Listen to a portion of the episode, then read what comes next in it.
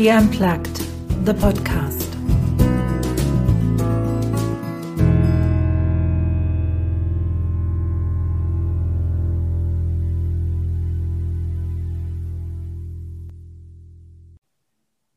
Ich grüße dich zu einer neuen Folge von She Unplugged. Ich habe es mir zur Aufgabe gemacht, Frauen zu unterstützen, die ihren Traum leben wollen, ob als CEO ihrer eigenen Organisation, ihres eigenen Unternehmens, ob als Entrepreneur oder als Angestellte. Und dafür lade ich Frauen, aber auch Männer ein, die ihre Geschichten erzählen. Geschichten von Erfolg, von Misserfolg, von Herausforderungen, von ihrem persönlichen Weg dahin, wo sie jetzt sind. Das interessiert mich. Und heute habe ich eingeladen eine Frau, die Folgendes sagt.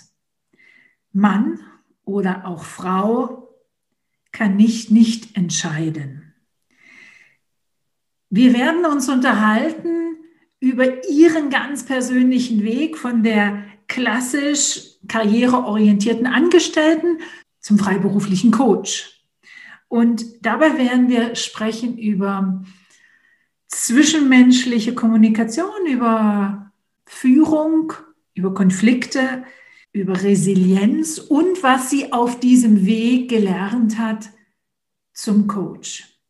Ich habe euch ja schon erzählt, dass ich die Raut Gundes heute im Podcast habe und erstmal würde ich ein ganz, ähm, würde ich ganz gerne ein großes Hallo in deine Richtung schicken. Schön, dass du heute dabei bist. Ja, liebe Anja, ich freue mich sehr, dass ich dabei sein kann.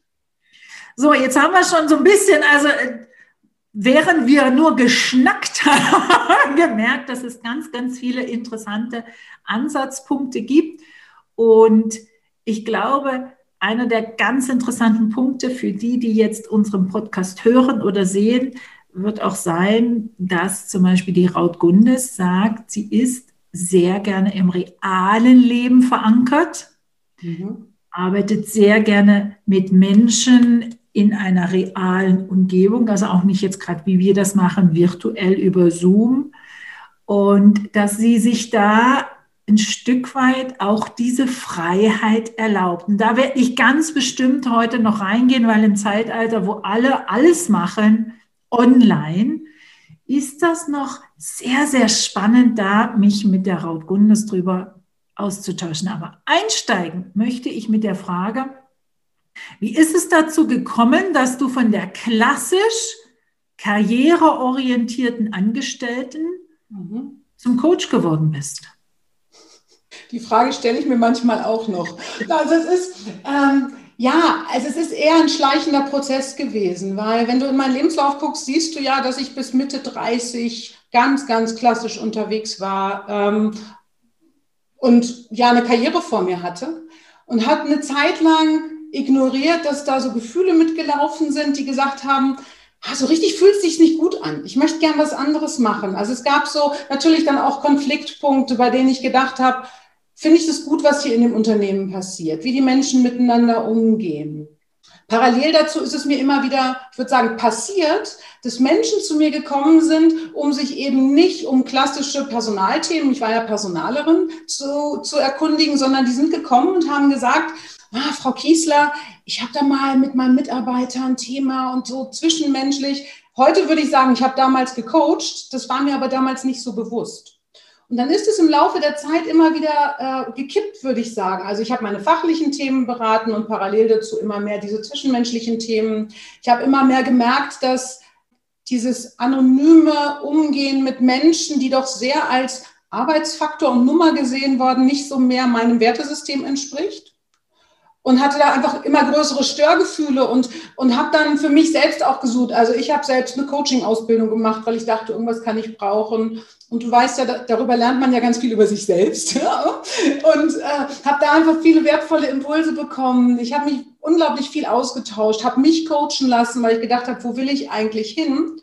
Und habe dann immer mehr gespürt, ich möchte gern was tun, was ich persönlich für sinnvoll halte und wie soll ich sagen, gerade in Unternehmen, weil ich bin ja sehr viel und auch jetzt in Unternehmen unterwegs, möchte ich gerne ähm, helfen, dass die das finden, was auf meiner Sicht zu kurz kommt, nämlich auf den Menschen als Menschen mehr zu achten, auf das Zwischenmenschliche mehr zu achten, auf das Wie gehe ich miteinander um mehr zu achten.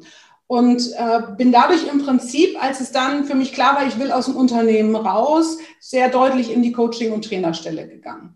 Lass mich da nochmal ansetzen. Die sind zu dir gekommen und jetzt rückblickend kannst du sagen, die haben sich von dir coachen lassen. Mhm. Was glaubst du denn, wenn du dich selber anschaust? Was hast du von dir aus? Da hattest du ja noch keine Coaching-Ausbildung und nichts. Was hast du da selber mitgebracht? Was hat dich ausgezeichnet? Was haben die anderen in dir gesehen oder mhm. gespürt, vielleicht völlig unbewusst, dass sie das Vertrauen hatten, mit solchen Fragen zu dir zu kommen? Mhm. Also ich würde heute sagen, es lag daran, weil sie gespürt haben, dass ich es gut mit ihnen meine und dass es wahrhaftig ist. Also das ist so, ähm, ich habe auch in diesem beruflichen Kontext als Personalerin mal das Feedback bekommen, dass ein Betriebsrat, du dir vorstellen, ich war ja sozusagen auf der anderen Seite, die Mitarbeiter zu mir geschickt haben, weil sie gesagt haben, geh mal dahin, denn da bekommst du fair und wahrhaftig die Informationen, die du brauchst da kannst du vertrauen. Und offensichtlich ist das etwas, was ich mitgebracht habe, ohne mir dessen bewusst zu sein. Und welche Werte meinst du fehlen in den Unternehmen, mhm. dass sich die Angestellten, die Mitarbeiter wirklich, also ich funktioniere ja über diesen Satz wertvoll fühlen, wertvoller führen, sich selbst und das eigene Team. Mhm so über diesen Kerngedanken, dieses, diese Wertschätzung, dieses halt nicht nur, du hast gesagt, eine Zahl, eine Nummer, irgendwas. Mhm. Was glaubst denn du, was in den Unternehmen uns heute fehlt? Also tatsächlich, meine Wertschätzung ist ja mittlerweile schon oft, also wenn ich das im Austausch habe, schon fast abgedroschen, ne? weil die Leute sagen, Wertschätzung und am Ende ist es das. Also dieses mh, hm, zu akzeptieren, dass dass der, ich nenne es mal so, Arbeitsfaktor Mensch Bedürfnisse hat, die menschlicher Natur sind. Und dazu gehört aus meiner Sicht Wärme, dazu gehört achtsamer Umgang, dazu gehört auch Klarheit. Also es geht mir nicht darum, dass ich nicht auch mal eine Ansage machen darf und sage, pass auf, so läuft's nicht. Weil ganz oft scheitert es ja auch daran. Also wie oft äh, ist es dann so, wenn jemand am falschen Ort ist und die Leistung nicht bringt. Wie oft werden die mitgeschleift über Jahrzehnte? Keiner ist damit glücklich. Äh, die Stimmung wird schlecht, weil sich niemand getraut hat, auch mal eine klare Abgrenzung zu machen. Also für mich, und das finde ich so wichtig, heißt Wertschätzung nicht nur Schmusekurs um jeden Preis, sondern für mich heißt das äh, Klarheit. Wenn ich merke, dass jemand irgendwo nicht hingehört, aus welchem Grund auch immer, ich will das gar nicht bewerten, dann darf man auch mal sagen, so, und jetzt müssen wir einen guten äh, Weg finden, um dich dahin zu bringen, wo du besser bist oder dich da rauszunehmen, wo du nicht mehr hingehörst. Also das heißt, für mich fehlt diese, diese Klarheit in Kombination mit Achtsamkeit und Wertschätzung. Es fehlt für mich, ähm, dass gerade die Verantwortlichen, also die, die, die Führungskräfte, sich selbst reflektieren und verstehen, welchen Beitrag sie dazu leisten, dass etwas wie auch immer läuft. Also wie viele, sorry, Äxte im Walde habe ich gesehen, die sich dann aber beschwert haben, dass ihre Mitarbeiter irgendwie nicht achtsam sind. Und ganz viele von den einfachen ähm, Aussagen, also der Fisch fängt vom Kopf an zu stinken, sagen immer alle, äh, da ist ganz viel dran. Wenn die Unternehmensphilosophie, wenn die Zielrichtung nicht wahrhaftig ist, wenn die nicht gut ist, wie soll denn der Rest dann funktionieren? Und und, und das erlebe ich ganz oft, dass, dass gerade je größer die Organisation natürlich, umso schwieriger ist es, weil die kleinen Einheiten sind oft sehr klar in dem, was sie wollen. Und dann kommt die Ansage von oben und dann plötzlich fangen die an, sich zu bekämpfen und so weiter. Das heißt, es gibt auch, ja, wie nennt man das so schön, systemimmanente Faktoren, die dazu führen, dass wir Konflikte haben, die dadurch, die eigentlich, wenn man richtig hinguckt, gewollt sind und keiner traut sich darauf hinzuweisen. Also Wahrhaftigkeit ist, ist das, was ich jetzt gerade so denke, ist das, was mir am meisten fehlt. Finde ich einen ganz interessanten Gedanken. Dieses Wochenende war ich in, in einem Clubhouse drinne mhm. und es ging um soziale Verantwortung als Unternehmer. Mhm. Und den Beitrag, den ich da dazu gemacht habe, war genauso wie du sagst, also der Spruch, der, der Fisch stinkt vom Kopf, habe ich gesagt, diese soziale Verantwortung in einem Unternehmen, damit es gut aufgestellt ist, im, nicht nur in, in seiner Einheit, sondern halt auch in der Umwelt, in dem Ort, wo sie sind, mit den Beziehungen etc., die alle haben. Diese soziale Verantwortung fängt oben an. Mhm. Top-Ebene, wenn die da nicht gelebt wird, dann kann ich auch nicht vom Mitarbeiter am Band erwarten, dass er eine bestimmte soziale Verantwortung zeigt. Das, sind, das ist, ist sehr ähnlich da. Mhm. Weißt du, ich habe auch zu oft dann in meinem Arbeiten erlebt, dass sozusagen die oberen Ebenen sich Sachen herausgenommen haben, die sie, die sie den unteren nicht erlaubt haben. Und das war, äh, wie soll ich sagen, das war gelebte Praxis. Und dann habe ich die, die Top-Manager darauf angesprochen und habe gesagt, sag mal, jetzt gibt ihr hier eine Regel raus, die ihr selber brecht, aber die unteren sollen sie machen. Und ich als Personalerin, ich sehe das. Dann war die Antwort, ja, aber das kriegt ja keiner mit. Und dann habe ich gesagt, naja, aber ich krieg's ja mit und ich äh, verstehe nicht, wie man glauben kann, dass die Indianer das tun, was die Häuptlinge nicht vorleben. Und ich bin die Schnittstelle und jetzt verlangen Sie von mir, dass ich ignoriere, dass ich das sehe. Ich finde es nicht in Ordnung. Und da hatte ich äh, verschiedenste Reaktionen. Ich hatte allerdings auch mal eine, die fand ich sehr schön. Da guckte mich dieser Top-Manager eben an. Und ich merkte richtig, das hat ihm so noch nie jemand gesagt. Und das ist eben auch so ein Ding. Es werden ja linientreue Menschen erwartet, die nicht kritisch sind. Und, und allein an diesen Konflikten, die ich da hatte, habe ich dann schon äh, gemerkt, dass ich, ich kann das gar nicht aushalten. Also dann sollen sie wenigstens ihre Entscheidung, dass sie die Gesetze biegen, wie sie wollen, bewusst treffen. Und nicht so tun, als, oh Gott, das ist alles Kavaliersdelikt. Weißt du, und das war für mich so, dass ich gesagt habe, nee, das geht nicht. Und wenn ihr es, wenn ihr es wirklich meint, dann haltet euch bitte an eure eigenen Vorgaben und lebt es vor. Und das ist natürlich nicht nur, also nicht nur Großkonzernen geschuldet. Äh, das habe ich auch in, mittelständischen Strukturen natürlich schon erlebt, wo dann der, die Inhaber sagen, es muss so und so sein und sie selbst nicht mitmachen. Ich glaube nur, dass je größer die Organisation ist, umso mehr entfremdet sich ja das Management von den Menschen und von dem, wofür sie wirklich stehen. Und ich glaube, dass in Großunternehmen äh, sozusagen äh, das öfter passiert, dass die Menschen sich nicht mehr identifizieren im Top-Management, weil die wissen gar nicht, was da unten passiert. Die sind auch so entfremdet. Also ich habe da ja wirklich mit Großkopferten zu tun gehabt, ja. Die sind auch alleine, was deren Boni sind, sind die Jahresgehälter von anderen und die haben gar kein Gefühl mehr dafür. Und sie haben auch kein Gefühl dafür, dass wenn sie dann ein paar Millionen versemmeln, dann passiert ja nichts, weil sie sind ja angestellt, sie sind ja sicher.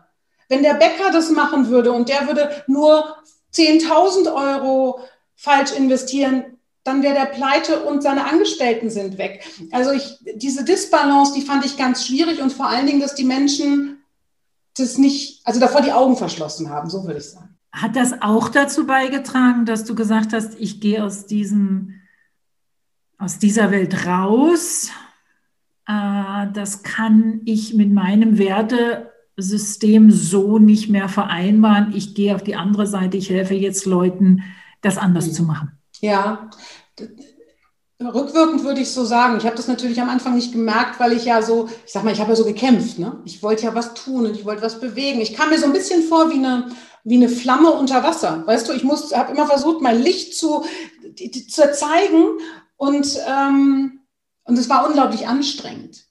Ja, weil, weil wenn du in einem System bist, in dem du anders bist, kostet es einfach wahnsinnig viel Kraft und schürt auch Unzufriedenheit. Ich war einfach auch unzufrieden. Also ich war, ähm, ich würde heute, wäre ich wieder in so einer Situation natürlich anders damit umgehen, weil ich auch damals selbst noch nicht in der Lage war, die Themen klar zu adressieren.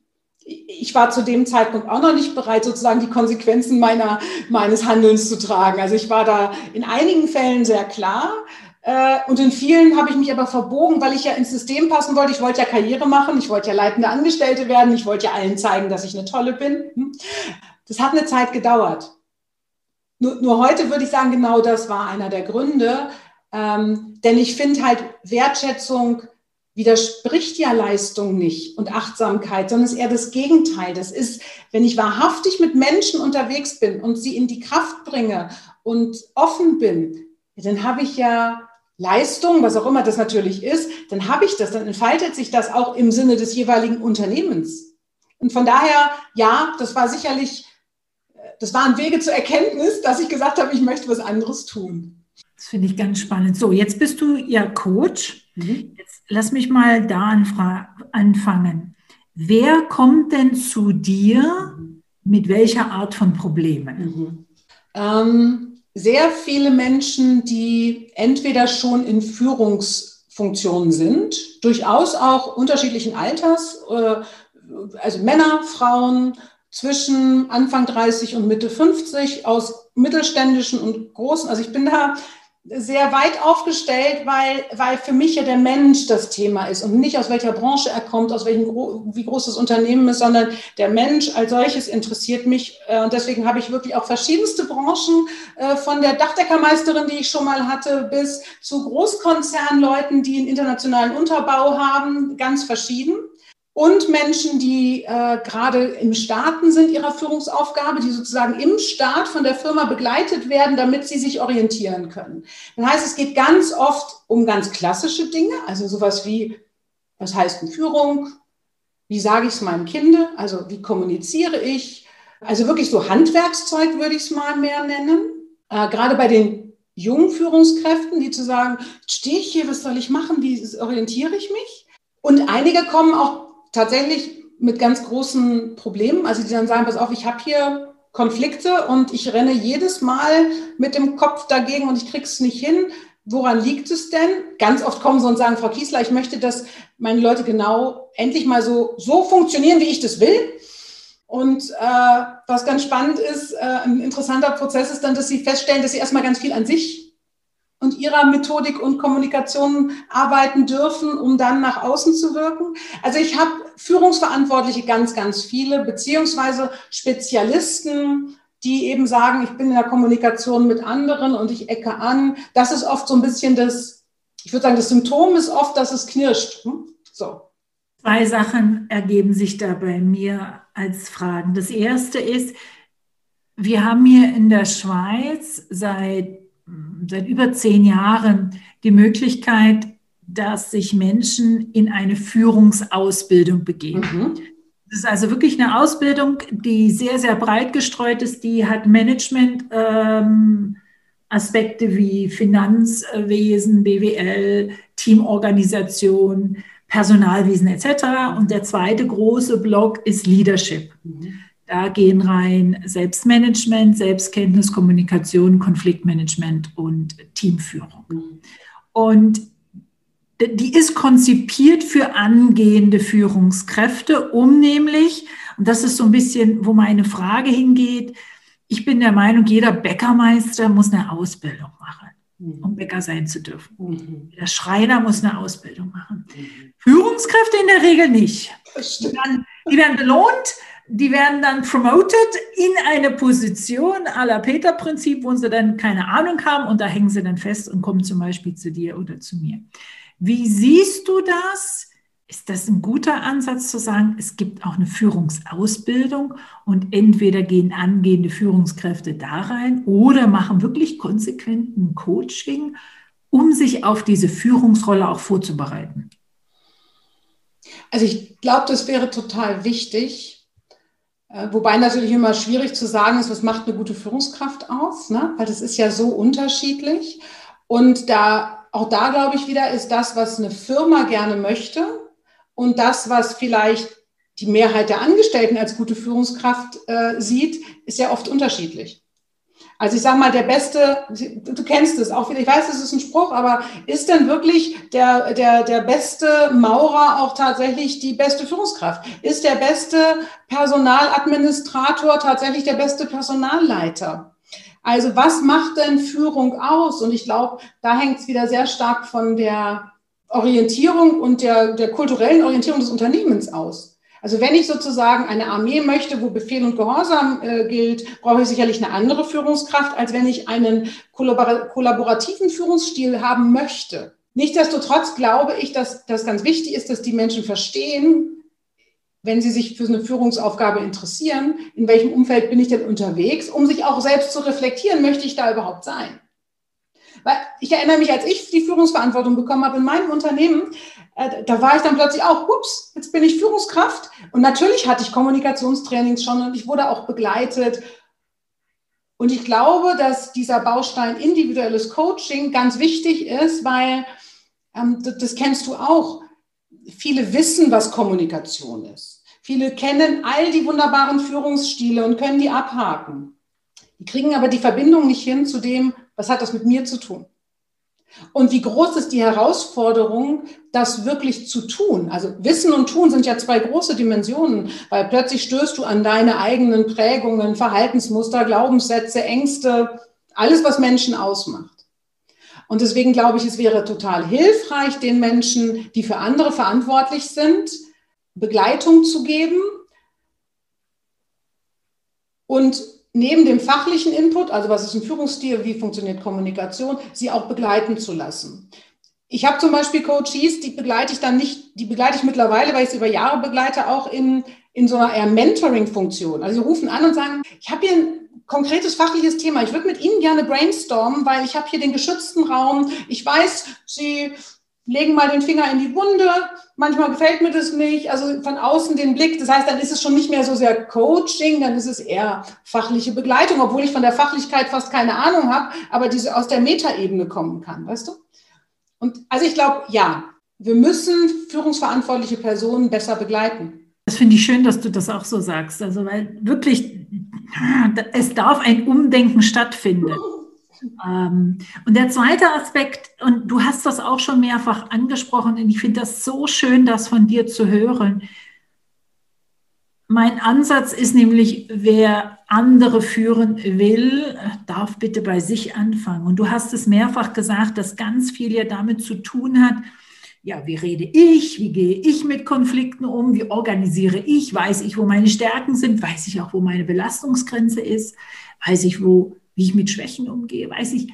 Das ist immer so dieses, der Ich-Teil, wo ganz viele, und da ist meine Frage, wie nimmst du das wahr? Ganz oft, wenn ich diese Trainings mache, dadurch, dass ich in der Schweiz lebe, gibt es diesen Satz, ah, da kommt die Anja, das, ah, jetzt geht's los mit spürst mich. Ja, ja. Immer hat es irgendeinen, der das dann einfach ausspricht. Ich sage, ja, ja, genau das machen wir jetzt. Jetzt geht's an spürst mich. Und zwar du dich selbst. Wie nimmst du das wahr, wenn du den Fokus, also nicht dieses, wie rede ich mit dem Team, wie gehe ich mit dem Teamkonflikt um, du drehst die Kamera um, um und sagst, okay, jetzt guck mal dich an. Wie nimmst du da deine Coaches wahr? Was hörst du da und wie reagierst du da? Mhm. Das hängt sehr vom von der Erfahrung ab, die der oder die Coachie hat. Äh, einige sind sehr im Widerstand am Anfang. Also das ist so ganz interessant, wenn ich dann Fragen stelle zu, zu Selbstreflexion, dann werden sie zum Teil ein bisschen sogar unwirsch, ja, so, weil das ist so, oh, nee, nee, nee, ich will wissen, wie der reagiert, nicht was ich mache, sagen Sie mir mal das so, sagen, nee, das ähm, wird schwierig, ja. Äh, das heißt, äh, von Widerstand zu totaler Begeisterung erlebe ich eigentlich alles. Äh, auch manchmal, dass an den Punkten, wo ich da dranbleibe, die Coaches das Coaching beenden. Das passiert auch, weil das ist okay, weil ähm, natürlich hat es auch ein bisschen was mit Chemie zu tun und oft hat es was damit zu tun, dass diejenigen noch nicht so weit sind, sich selbst in Frage zu stellen. Das heißt, ähm, von bis die ganze Bandbreite, eher so ein bisschen die Skepsis am Anfang, und wenn ich länger mit denen arbeite und sie verstehen und sehen auch mal, dass es funktioniert, wenn sie sich selbst verändern, dann werden sie ganz neugierig. So ein bisschen so wie, äh, was sie versuchen irgendeine Technik aus und sagen, wow, es hat funktioniert, ich glaube, ich probiere es nochmal. Und dann werden sie offener. Und äh, ich sage mal, je länger ich den Job mache, umso selbstverständlicher sage ich manchmal auch, ach, ich verstehe jetzt Ihren Widerstand, kenne ich, habe ich zigfach gehabt, vertrauen Sie mir, also ich bin auch, wie soll ich sagen, ich bin sicherer, dass es gut wird, deswegen sind meine Coaches auch besser in der Lage, das anzunehmen. Ähm, und wie gehe ich damit um? Also ich nehme es, je nachdem, wie derjenige ist, nicht wertend auf. Ich spiegel denen, was ich sehe und sage, guck mal, das sehe ich gerade, gucken Sie, was Sie damit machen. Die Verantwortung liegt ja nicht bei mir. Ich bin ja der Spiegel, sondern die Verantwortung und natürlich auch die Mühe und die Arbeit und der Schmerz und die Freude liegt ja auf der anderen Seite. Äh, und ich mache das ganz viel in Kombination mit Fragen, die zur Selbstreflexion an, anregen.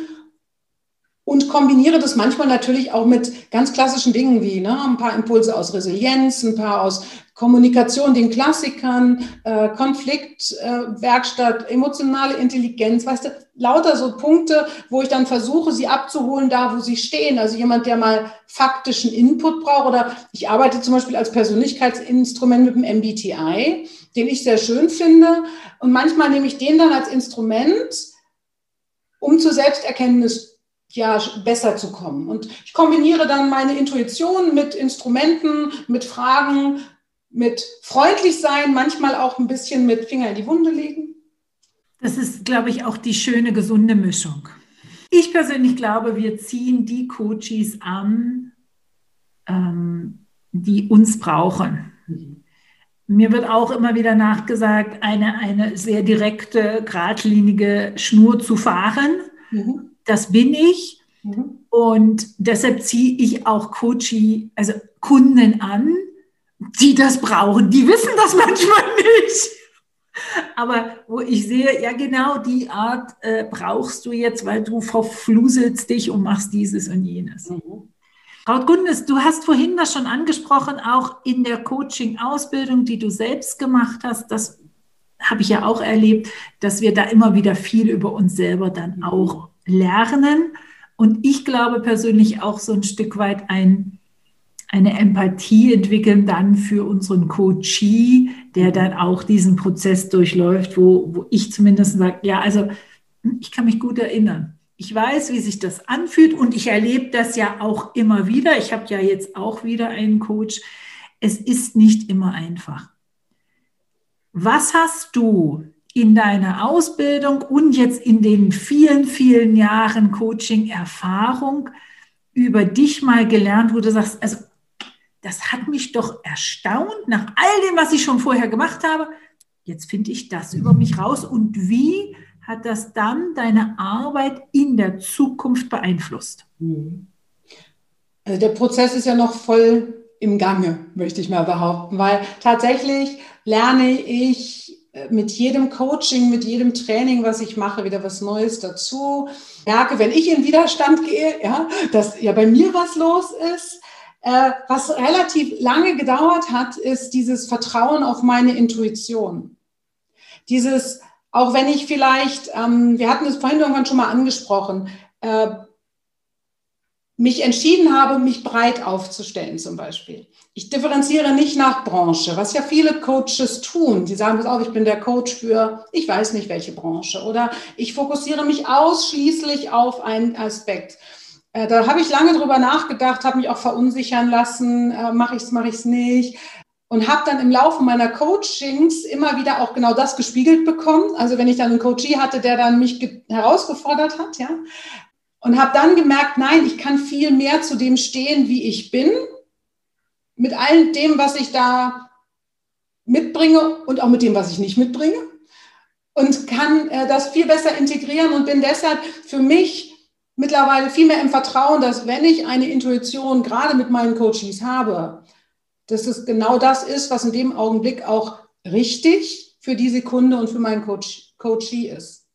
Das hat eine Zeit gedauert. Also da war so die erste Zeit, ich mir gedacht, oh Gott, und ich bin jetzt nicht vorbereitet, muss ich noch drei Bücher lesen und noch 15 verschiedene Modelle lernen und so. Mittlerweile äh, weiß ich das aus den Rückmeldungen meiner Coaches, dass das wertvoll ist, was sie bekommen und sie genau deswegen bei mir sind. Und was ich eben auch lerne, ist dieses, dass gerade meine Historie, also ich komme ja aus einem sehr konventionellen Bereich, sehr konventionell. Karriere, ich komme aus einem Beamtenhaushalt, weißt du, wo so Selbstständigkeit überhaupt gar nicht, äh, überhaupt jemals äh, Plan war. Und ich kann nachempfinden, was Menschen, die in den klassischen Jobs stehen, empfinden, welchen Druck die haben, was da auch tatsächlich passiert.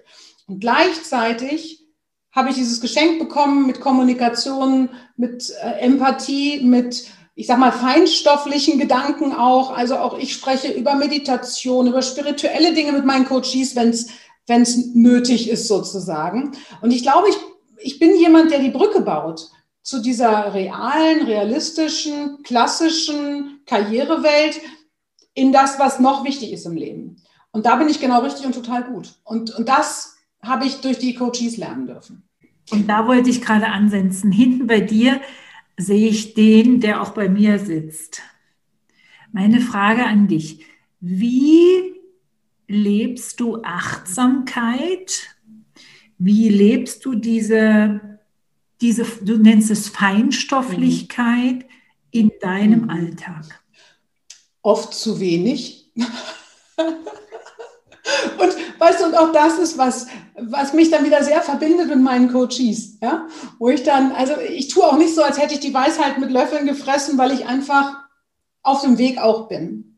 Äh, ich und, und gleichzeitig integriere ich diese Achtsamkeit, indem ich sehr viel mehr äh, meditiere zum Beispiel oder mich einfach hinsetze und nichts tue. Also wirklich Uh, ja, hätte ich das früher gesagt, dass ich das mal wirklich tue und nur rausgucke und das manchmal ganz bewusst, wenn ich merke, ich bin sehr im und ich komme so in eine richtig klassische Meditation nicht hin, mal mich wirklich zu zwingen, alles abzuschalten und wieder mich mehr wahrzunehmen, also ganz, ganz bewusst. Und ich glaube, das, was ich am meisten mache, ist, dass ich der Freude folge. Also versuche, äh, zu sehen, wo zieht es mich hin, wo fühlt es sich gut an und mich dann auch immer mehr traue, ähm, dementsprechend konsequent zu handeln. Also auch mal zum Beispiel zu sagen, äh, das tue ich heute nicht, weil ich einen Widerstand habe oder weil es nicht genug Energie gibt.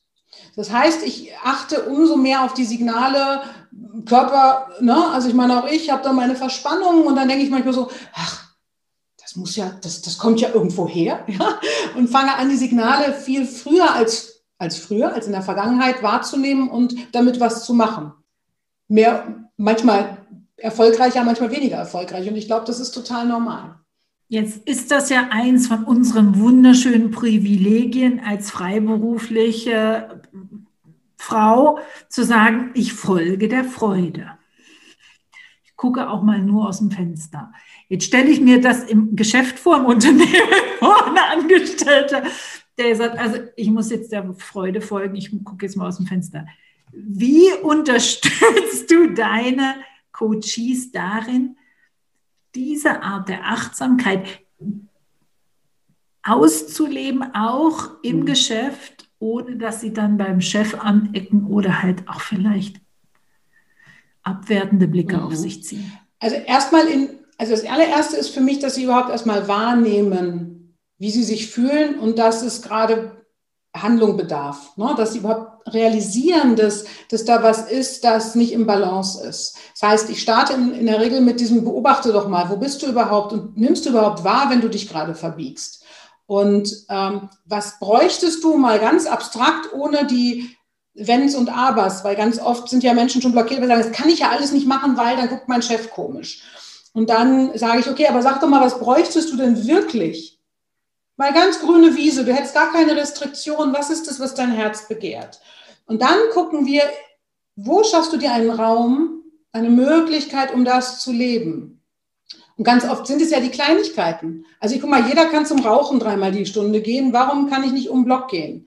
Ähm, warum kann ich nicht aufs Klo gehen, mich da zurückziehen, die Tür zumachen und mal so ganz kleine Mini-Achtsamkeitsübungen. Es ist ja nur das Durchatmen. Und ich, ich versuche das auch nicht zu groß zu machen, weil für viele ist natürlich dieses Thema Spiritualität, Meditation, Achtsam, das ist ja so ein Riesending. Und dann sagt dir so ein, so ein Top-Manager, also Frau Kiesler, jetzt aber mal gut. Ja? Also das heißt auch zu gucken, was heißt denn Achtsamkeit? Manchmal ist es doch wirklich nur dieses Aufstehen, zur Kaffeemaschine gehen, ein bisschen längeren Weg gehen, wieder zurückgehen. Also ich versuche das Thema vielleicht ein bisschen kleiner und handelbarer zu machen. Und wenn natürlich das ganz oft auftritt, dann komme ich schon dahin zu sagen, okay, welchen Preis bist du wofür bereit zu zahlen? Übertragenen Sinne natürlich. Ne? Wie oft willst du dich im Job verbiegen und deine Rückenschmerzen, deinen Bluthochdruck, deine Depression, Frustration, um es mal schlimm zu machen, ja, zu haben? Was ist der Preis, den du bereit bist zu zahlen? Denn auch da wieder, ich kann dich nicht entscheiden. Wenn ich bewusst entscheide, ich bleibe da, weil es gerade nötig ist, dann kann ich aber auch meine innere Haltung dazu ändern. Und also es wird dann oft wird es von diesem kleinen Ding, wie du gerade siehst, zu einer großen Frage, die am Ende wieder sehr fokussiert ist auf welchen Preis bin ich wofür bereit zu zahlen und was möchte ich eigentlich in meinem Leben wirklich. Und am Ende kann natürlich tatsächlich auch meine Grundsatzfrage rauskommen. Und das, was du beschreibst, ich, ich sage da immer, in die eigene Verantwortung reinkommen. Also dieses, wenn du sagst, welchen Preis bist du bereit zu bezahlen dafür, ist ja eigentlich, dass die Entwicklung weg vom Opfer hinzu, ich übernehme die Entscheidung, ich bleibe jetzt in dem Posten drinne oder ich bleibe in dem Geschäft drinne oder was auch immer die Entscheidung ist, aber es ist meine Entscheidung und damit habe ich eine Verantwortung. Das ist was anderes für mich als die Opferrolle zu leben, wo ich keinen Spielraum mehr habe. Mhm.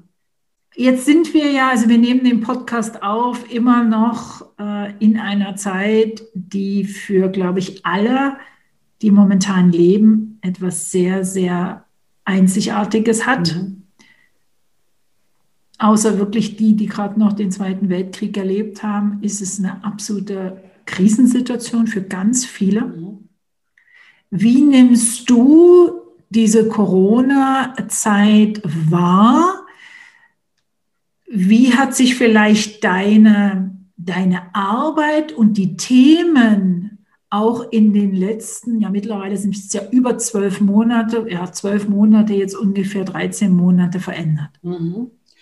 Ähm, die Themen als solches, also ich habe manchmal dann konkret Menschen, die tatsächlich, ich sag mal, in so einem Depression ist vielleicht zu viel gesagt, aber die emotional sehr dünnhäutig geworden sind äh, die dann manchmal direkt mit dem Thema kommen. Oft ist es aber eher versteckt unter den Konflikten, die sich mehr zeigen oder den Herausforderungen oder der Erschöpfung, die größer da ist. Ich höre immer mehr diese Themen, also weil wir machen ja viel virtuell, sehr viel virtuell. Manchmal gucken wir, dass wir es hinbekommen und diejenigen, wo wir es schaffen, das gut zu machen, also Präsenz, ja, die, die, die lechzen danach, äh, mit jemandem direkt sich auszutauschen, weil das aus meiner Sicht, das habe ich vorhin ja schon mal gesagt, ist es ein äh, menschliches Grundbedürfnis, sich zu verbinden und zwar auch physisch, physisch im selben Raum. Also das merke ich, dass die Menschen auf äh, Kontaktentzug sind und dass egal wie stabil die Menschen sind, auch die stabilsten langsam anfangen zu verzweifeln. Und wir suchen dann gemeinsam eben nach diesen kleinen, kleinen Fluchtmöglichkeiten, wo ich in meinem Einflussbereich so bin, dass ich noch die Herrin oder der Herr meiner Situation bin. Und wenn ich mir nur so einen mini abgesteckten Raum suche und wir versuchen dann diese positiven Dinge zu, zu, zu herauszuarbeiten und auch zu gucken, wo kann ich denn aktiv werden? Weil Passivität ist ja heute was, es geht mir auch so, ich denke, meine Güte, du wirst dein, dein Aktionsradius wird immer kleiner. Was kann ich denn aktiv tun? Dass wir nicht in so eine Aushalteposition kommen und das Gute und Schlechte in dem Fall ist für mich, dass der Mensch ein Gewohnheitstier ist. Das heißt, der Mensch richtet sich so ein bisschen wie der, du kennst ja diesen Boiling Frog, ne? Also der Frosch, der in kochendem Wasser sitzt und da sitzen bleibt, bis er irgendwann sich gar nicht mehr bewegen kann und dann stirbt. Ähm, das sehe ich ist schon eine Gefahr. Also dass die Seele sozusagen verkümmert, weil wir uns so gewöhnen an diesen furchtbaren Zustand, der gerade ist. Und da versuche ich mit den Leuten immer im Einzelnen zu sagen, was gibt's denn? Wo sind die kleinen Highlights? Und wenn es die der Kaffee auf dem Balkon ist oder die Sonne auf der Nasenspitze. Und ähm, die Menschen werden feinfühliger aus meiner Sicht und ähm, ihnen wird mehr bewusst, dass sie menschliche Bedürfnisse haben. Das erlebe ich im Coaching mehr. Hast du zum Beispiel im, im Coaching mit Teams, also du hast es ja auch angesprochen, die Kommunikation ist ja sowieso so Minenfeld, wenn wir mal ganz ehrlich sind. Kommunikation ist ja eins meiner absoluten Lieblingsthemen und gleichzeitig, boah, es ist einfach mal endlos. Die virtuelle Kommunikation jetzt zwischen den einzelnen Teammitgliedern, verbunden mit Homeoffice, verbunden mit Homeschooling, wenn noch kleinere Kinder sind oder halt Vorschulkinder, die halt auch keine Betreuung im Moment haben, verbunden damit, dass andere soziale Beziehungen wegbrechen innerhalb der Familie, innerhalb des Freundeskreises. Welche ganz konkreten Tipps, wirklich so handfeste Tipps, könntest du jetzt zum Beispiel einer Führungskraft an die Hand geben, die jetzt ihr Team virtuell nur noch sieht mit all den Problemen, die mhm. dazugehören? Also was, was tatsächlich wahrscheinlich der Klassiker mittlerweile ist, ist, ist dieses tatsächlich auch Raum zu geben, ganz bewusst für diesen emotionalen Teil. Also wirklich, einige machen ja das und sagen, pass auf, wir starten zu Beginn mit oder wir enden mit einer, einer äh, ja, wie soll man sagen, Befindlichkeitsrunde. Und wenn ich das nicht in dem Call haben möchte, dann zu diesen besonderen virtuellen Dingen einladen. Achtung, die Leute sind natürlich auch satt. Ne? Also äh, auf der anderen Seite lechzt, ist äh, nach, lechzen alle nach Austausch, auf der anderen Seite können sie alle den Computer nicht mehr sehen. So, das, das heißt, zu, zu gucken, also ich glaube, dass dieses Raum für Emotionen zu geben ganz wichtig ist und auch zu wertschätzen, dass die da sind und dann auch zu fragen, wie wollen wir damit umgehen? Weil ganz oft, ich meine, Metakommunikation, die Leute fragen einfach nicht, sag mal, Leute, findet ihr es okay, wenn wir jetzt so einen Start machen, wie es uns geht? Oder vielleicht auch einfach mal ganz konkret fragen, was braucht ihr, damit derjenige, der dann sagt, ich brauche es nicht, sich auch rausziehen darf. Also mein konkretester Tipp ist immer zu sagen, sprecht bitte darüber und fragt, was brauchst du in dieser Zeit, damit es dir gut geht, um dann in dem Team den größten, die größte Schnittmenge zu finden und zu sagen, so kann ich es tun. Ganz oft, was Führungskräfte haben, die fragen und dann ist ein Schweigen. Mhm. Mhm. Oder welches Problem habt ihr? Ein Schweigen. Mhm. Äh, es ist eine große Herausforderung, jetzt nochmal zusätzlich im virtuellen Rahmen, da wirklich die Gespräche in, in konstruktive Bahnen zu lenken, dass also auch sich jemand öffnet. Ich habe gerade letztens in einem Gespräch zu, zu einem CEO gesagt, du, du überleg mal, ob du zum Beispiel eine Kaffee, eine virtuelle Kaffeeecke einrichtest. Und dann heißt es einfach, dass es an dem und dem Tag, zu der Uhrzeit sitze ich mit meinem Kaffee da. Wer kommen möchte, kann kommen.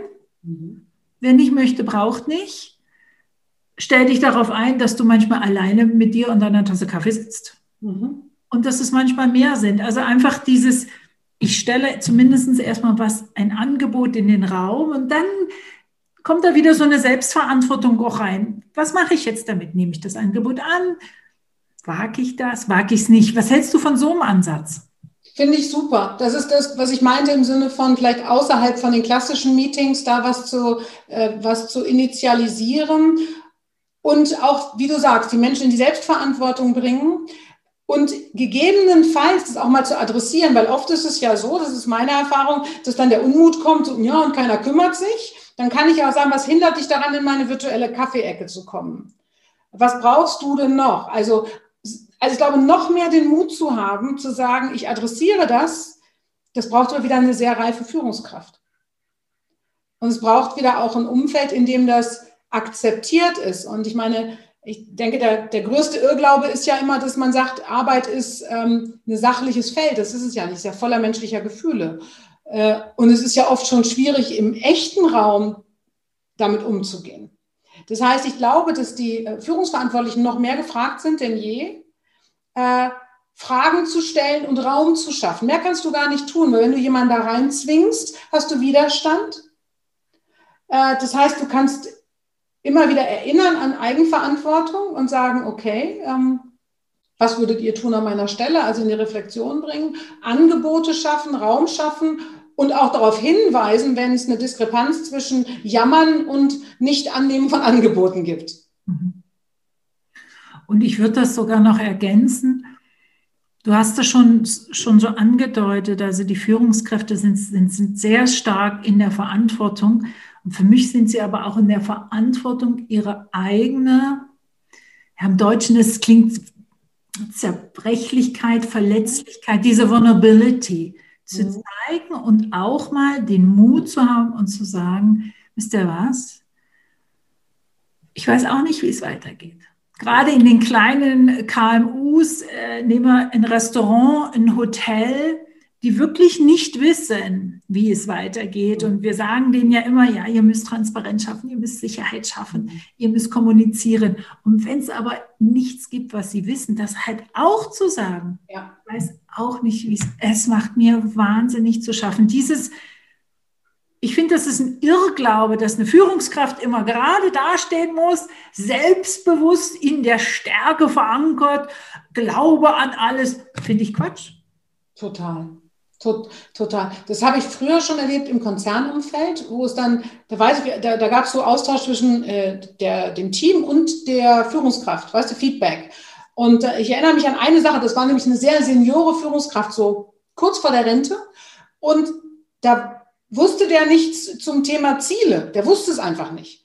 Und das Team hat es gespürt, aber der hat sich immer hingestellt und hat gesagt, ja, so, so, so. Und irgendwann kam es dann raus. Und dann hat er gesagt, ja, aber ich kann euch das doch nicht sagen. Und das Team saß da und sagt, warum sagst du uns das nicht? Das ist dann authentisch, echt und anfassbar.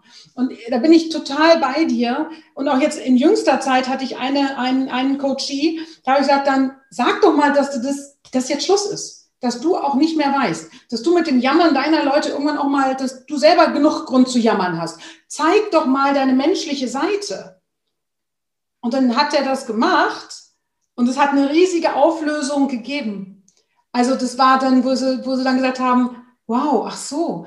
Und dann kam auch wieder das Team in die Verantwortung, aus diesem Jammermodus rauszukommen, weil natürlich die Führungskraft nicht allwissend ist. Und selbst der, der Vorstandsvorsitzende von einem Unternehmen, das gerade an der, am Abgrund steht, ist ja auch ein Mensch.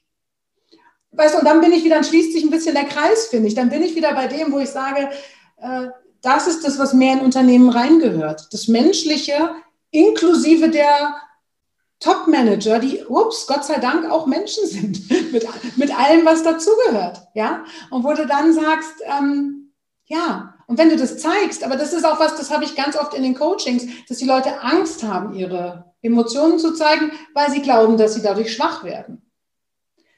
Meine Erfahrung ist eine ganz andere. Meine ist, wenn du im Reinen bist mit allem, was du hast, inklusive Ängste, Freude, Emotionen, umso stabiler wirst du, weil du sagst, hey, das gehört zu mir, das bin ich. Ja, ich bin emotional.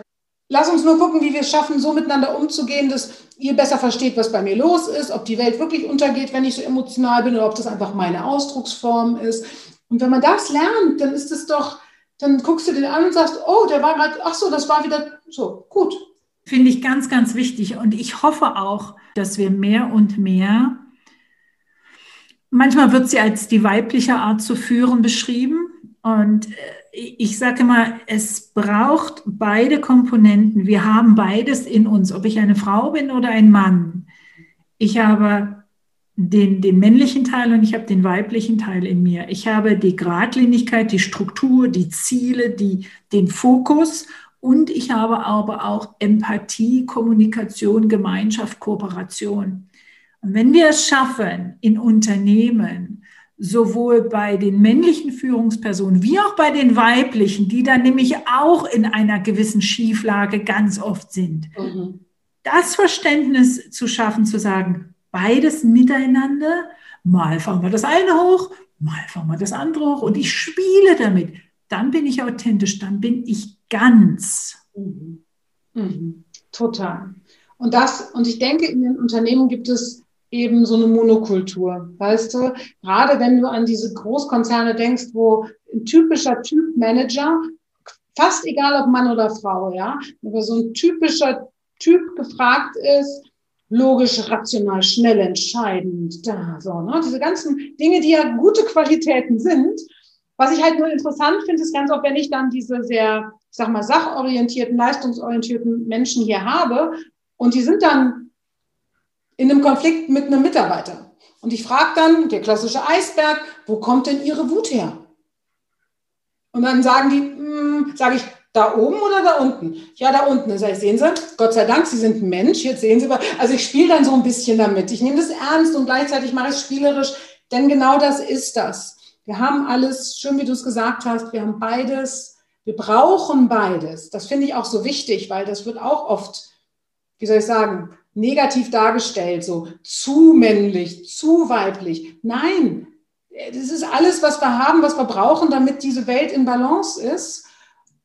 Und das zu akzeptieren. Und wenn ich zum Beispiel weiß, ich habe vielleicht zu wenig männliche, dann hole ich mir Hilfe, dann hole ich mir einen Berater, der mir hilft, genau dahin zu kommen. Wenn ich weiß, mir fehlt die weiche Facette, dann hole ich mir einen Coach, der mir hilft. Oder ich hole mir einen, einen Co-CEO oder so, der mit mir zusammen, mit dem ich gut kann, also ich finde es immer wunderbar, wenn ich sehr rational logische Menschen habe, die, die mit mir wertschätzend umgehen, dass ich sozusagen meine Emotionalität rausbringen kann und der andere dann manchmal sagt, so Gundi, und jetzt sortieren wir es wieder. Das finde ich großartig, wenn es auf einer wertschätzenden, äh, achtsamen äh, Ebene passiert. Das, das genieße ich auch so. Du, du sprichst eigentlich das Wort Kooperation an. Mhm. Kooperierst du denn mit anderen? Mhm. Ja. Wie ja. machst du das? Also ich habe, ähm, also abgesehen davon, dass ich äh, solche Netzwerke und solche Kontakte wie mit dir äh, wundervoll finde und daraus ja ganz oft auch Dinge entstehen, dass man irgendwie versucht, was zusammenzuwerfen, äh, habe ich äh, insbesondere Kooperationen, wenn es um, äh, um Trainings und Teams zum Beispiel geht. Ja, also da habe ich einen Partner aus Berlin, mit dem arbeite ich ganz eng zusammen, mit dem ich dann auch, ich sag mal, ähm, Personalentwicklungsprogramme, die über ein Jahr laufen, mit, mit äh, startendem Assessment und endendem Bilanzworkshop, wo wir dann sozusagen zusammen äh, das gestalten und kreieren. Also äh, oder, oder einfach sagen, pass auf, du sitzt da, ich sitze hier, mein Kunde hätte gern was. Kannst du vielleicht in München, weil du da sitzt, für meinen Kunden was anbieten? Und wir gucken einfach, wie finden wir entweder einen materiellen Ausgleich oder einen anderen Ausgleich. Das heißt, das, äh, das finde ich wundervoll, sowas zu machen ähm, um das Wissen zusammenzuwerfen und davon gegenseitig zu profitieren. Was lässt im Moment dein Herz höher schlagen? Wo siehst du, oh, da habe ich, mm, mm, da kann ich nicht genug von kriegen? Wo, was ist das im Moment? Also, tatsächlich ist es mein Einzelcoaching im Moment. Und zwar am liebsten, du hast vorhin das schon gesagt, persönlich im Sinne von, äh, in einem Raum oder beim Spazierengehen, da kannst du es ja machen, jeder so, wie er es gerade für sich gut findet, ja. Ähm, auch virtuell, also hier Zoom eins zu eins, da funktioniert es mit dem Coaching auch ganz gut. Am meisten Kraft entwickle ich und Freude bekomme ich, wenn ich mit meinen Gesprächspartnern in einem Raum bin. Und ähm, ja, das, das, das, das wird wahrscheinlich immer so bleiben. Ähm, und das ist das, wo ich dann merke, boah, jetzt bin ich, jetzt ist Freude da. Jetzt, jetzt profitiert auch mein Gegenüber davon. Also natürlich möchte ich ganz viel Freude in meinem Job haben. Äh, ein Teil dieser Freude macht aus, wenn ich bemerke, dass mein Gegenüber auch wirklich was für ihn oder sie Sinnvolles mitnimmt. Also jetzt hier nur äh, für mich da was zu erzählen und mein Gegenüber schläft mir weg und hat davon nichts, das würde meine Freude sehr groß schmälern. Deswegen ist für mich beides zusammen immer sehr wichtig. Das ist schön, dass du das beschreibst. Mich, mich schauen sie mal schief an, wenn ich sage, dann gehen wir mal spazieren. ja, gehen wir mal spazieren. Ja. Kann ich wahnsinnig viel äh, rausnehmen. Am Ende von meinem Podcast, Raut Gundes, frage ich immer ein und dieselbe Frage. Welche Frage hättest du dir gewünscht, dass ich sie stelle? Habe ich aber nicht. Du könntest sie jetzt beantworten. Oder wenn du jetzt zurückblickst auf die vergangenen Pi mal Daumen 60 Minuten, was möchtest du nochmal hervorheben, unterstreichen, was ist essentiell? Frage fällt mir nicht ein, weil es so ein schöner, fließender Austausch war. Was möchte ich herausstellen? Also ich glaube, also was für mich die Essenz ist, ist, dass, dass wir Menschen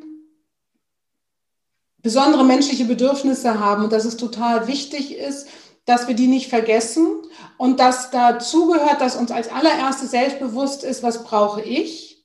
Und das halte ich für gesunden Egoismus, äh, sich gut zu steuern, sich gut zu kennen, der Fels in der Brandung zu sein des eigenen Lebens, mit allem, was dazugehört, mit Ecken und Kanten, mit Fehlbarkeiten, mit tollen Dingen, äh, um dann wirklich ein freudvolles und erfülltes Leben zu haben und dem eigenen Sensor und der eigenen Intuition zu vertrauen.